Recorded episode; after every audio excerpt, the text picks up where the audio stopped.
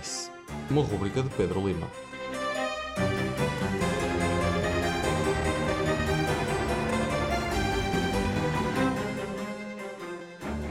Sejam bem-vindos a esta sétima edição de No OS. O meu nome é Pedro Lima e hoje vamos falar de uma das maiores sensações no mundo da Old School Renaissance, talvez dos poucos jogos que já tenham ouvido falar, Morkborg, sueco para Fortaleza Negra, auto-intitulado de Art Punk Doom Metal RPG, escrito por Pel Nilsson com o design gráfico de Johan Nor, publicado em 2020 pela Free League Publishing. Não é novidade nenhuma que a Suécia tem uma scene de metal muito forte, mas talvez seja uma surpresa para alguns que existe também uma scene de RPGs no mesmo país, com as mesmas influências temáticas e estéticas. Já em 2014, isto se tornou conhecido no mainstream dos tabletop games com o jogo Simbarum, para o qual Johan Nor ilustrou.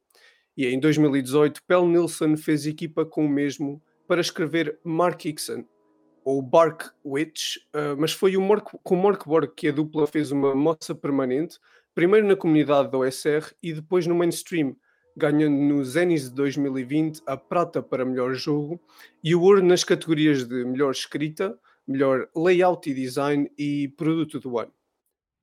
É com esta bagagem então que começamos a nossa análise de Morkborg, um jogo que começou como uma tentativa de simplificar as regras no espírito da, da OSR para jogar de maneira eficaz em convenções de tabletop. Em termos de mecânicas, não há nada de avassalador no jogo.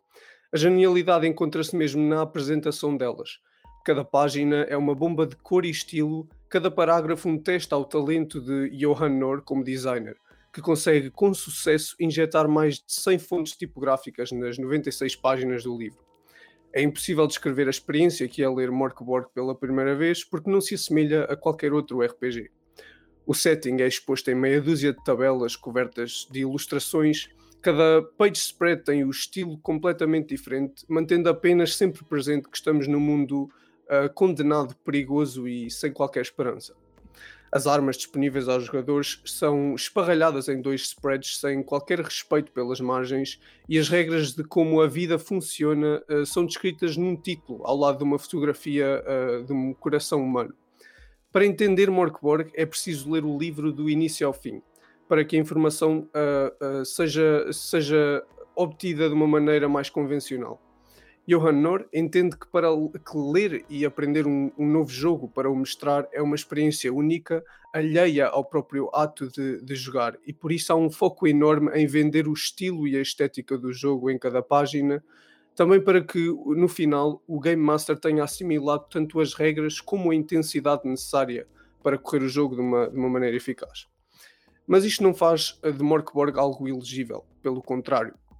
Tudo é extremamente claro, pelo menos tudo o que interessa. Na última secção do livro, uh, que se ocupa de nos apresentar um dungeon, um dungeon crawl introdutório, temos talvez a dungeon mais clara que, que alguma vez li, numa só page spread temos um mapa numerado com o nome de cada sala, bem como se há algum tipo de encontro hostil nesta. Nos seguintes nas seguintes páginas temos a descrição mais aprofundada das salas, onde cada secção tem uma versão miniatura do mapa com a sala em questão destacada, de maneira que se torna impossível de nos perdermos espacialmente como Game Masters. As descrições são pujantes e qualquer vazio que elas deixam é preenchido pelas ilustrações salpicadas de maneira delicada entre os blocos de texto. Falta-nos apenas discutir mecânicas.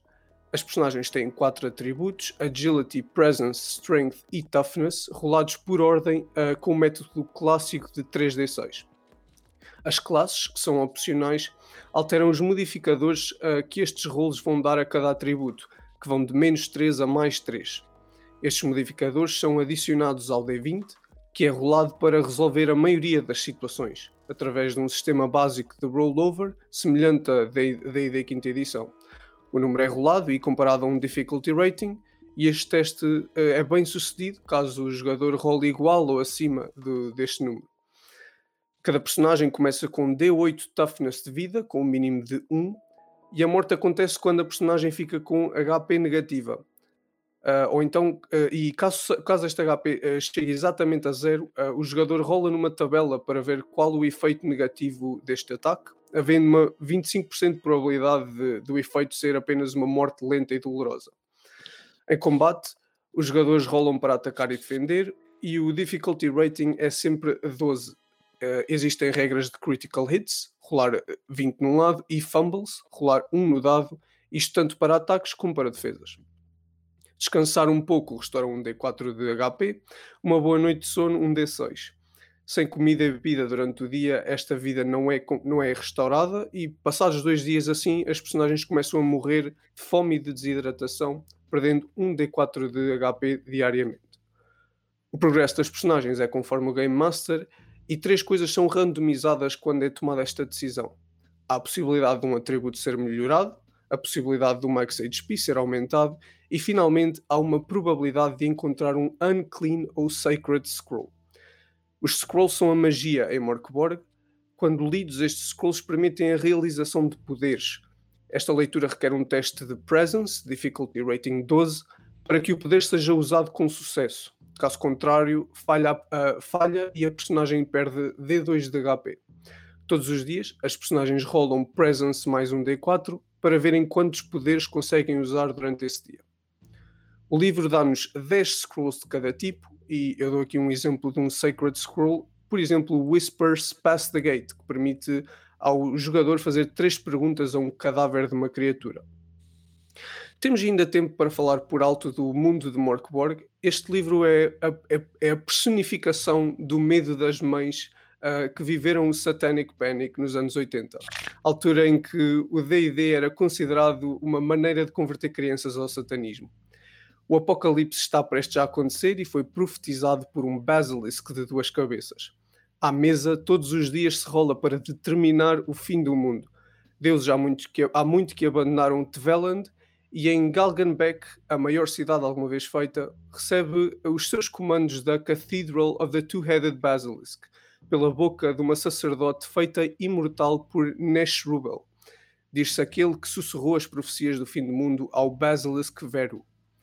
Morkborg é Dark Souls, é paranoia, é rezar que sofreste 2 de HP em vez de 3.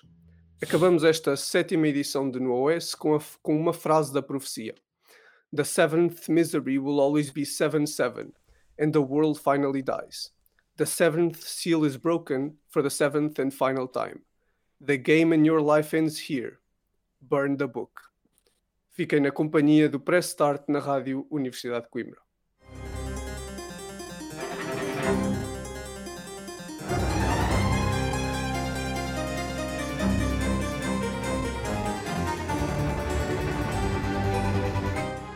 OS, uma rúbrica de Pedro Lima.